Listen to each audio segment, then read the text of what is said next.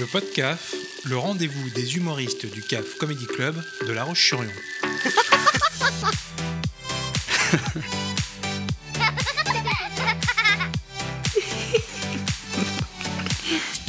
Angie de Grolard va rendre hommage à la chanson française.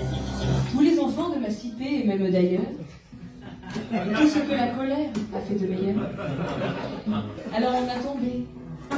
Tombé la chemise, tombé Tombé la chemise, tombé là. Tombé.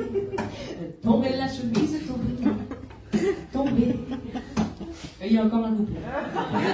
Angie, comment on a cette idée? On se dit, bon, bah, je, je vais dans l'humour. Ben, déjà, moi, je viens au théâtre parce que euh, je vois Florence Foresti à la télé et je me dis, ah, ça, c'est pas mal. Et euh, je vais vraiment faire du théâtre en disant, moi, je veux, je veux faire comme Florence Foresti. Et on me dit, ah, oui, mais va falloir jouer euh, Racine, Molière, tous les trucs un peu chiants. Enfin, Molière, ça va. Mais après, tous les trucs par lesquels je suis passée où ben, ça faisait pas rire. Et très vite, j'ai voulu aller là-dedans. Et au conservatoire, on m'a donné la chance de jouer un des sketchs de Florence. Donc, euh, conservatoire quand même assez euh, ouvert. Et euh, là, je me suis dit, ouais, c'est vraiment ça que je veux faire. Moi, on m'a dit, l'avenir est à ceux qui se lavent, à ceux qui savent, tôt, et, et qui ont confiance. Et qui ont confiance, car tout est là. C'est pour ça que j'ai la, la fangue qui louche. J'ai la mangue qui courche. La mangue qui... Je peux plus en Rayon charade, vous appelez de Grolard. Ça, c'est mon rien. Et donc, il y a le souffleur d'Arundel, tu euh, te lances pour euh, ta vraie première scène, et euh, tu as deux amis dans le métier qui sont importants. C'est Yann Stutz Oui. et Cécile Giroux. Ce sont deux artistes qui, dans le métier, sont euh, très reconnus et te soutiennent, et te soutiennent dès le début, puisque tu vas à Lyon. Je décide de partir et euh, ils jouaient à Lyon à ce moment-là et je suis allée les voir et j'ai bu juste un verre avec eux et ils jouaient toute la semaine à l'espace Gerson et ils m'ont dit t'as 10 minutes, bah tu joues demain. Et euh, c'était ma troisième scène et euh, c'était un peu le, vide mais euh, c'est un peu aussi, ouais, ils m'ont un peu aidé à me lancer vraiment en disant non mais fais-le en fait, joue, vas-y. Moi, ce soir, c'est Sable d'Olonne, entrée à la Vendéenne, Angie de Grolard. Oui, de Grolard, c'est mon nom. Je suis pas Blanche Gardin non plus. Je bouge. Blanche Gardin, vous connaissez? Alors, mesdames et messieurs, Blanche Gardin. Voilà, euh, je suis très contente euh, d'être là. euh. Oh non, on va pas faire semblant non plus. Vous êtes venu au pied de la majestueuse tour d'Ardel qui domine l'entrée du chemin du côté de la Chaume. C'est ce que vous avez lu sur le site. Et vous vous êtes dit, putain, fais chier, on a dit qu'on allait voir deux là ce soir au super. Et si on oublie les Sables d'Olonne, on oublie la Vendée.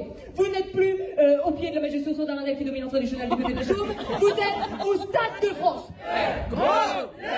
Angie, ça fait très peu de temps qu'on peut la voir sur scène et elle a remporté trois trophées lors de ce festival. Et depuis, elle a trouvé un producteur Renaud Loiseau. qui s'est dit tiens, je vais peut-être pas la laisser passer comme j'ai laissé passer le Dipou. Les petits soucis du métier. Le jeu, c'est de t'envoyer sur des plateaux. Depuis, tu as fait quelques tremplins et tu as gagné euh, plusieurs tremplins déjà. Oui, il y a eu Gerson, ben, Locminé le week-end dernier. Et en fait, ce qui est assez intéressant, là je le dis de, de mon côté, on a ici vraiment une artiste qui euh, débute, mais qui débute fort. C'est-à-dire que ce qui est intéressant de travailler avec quelqu'un comme Angie, c'est que euh, y a euh, très rapidement des programmateurs et euh, des gens qui organisent des plateaux ou des tremplins qui la veulent.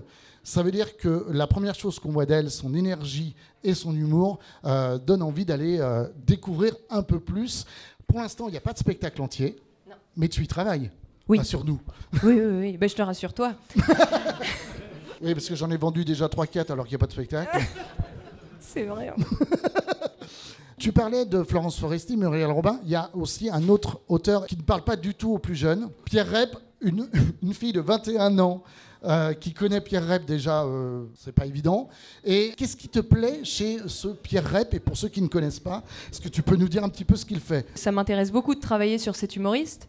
C'est un humoriste en fait qui travaille autour du, du bégaiement, euh, donc du doute de la parole, mais qui va toujours au bout, qui essaye de se démener quand même à toujours aller au bout de quelque chose. Et euh, moi j'adore ce mode comique-là, c'est euh, un peu la maladresse et la sincérité. Et c'est vraiment les deux choses que j'aime le plus dans ce métier.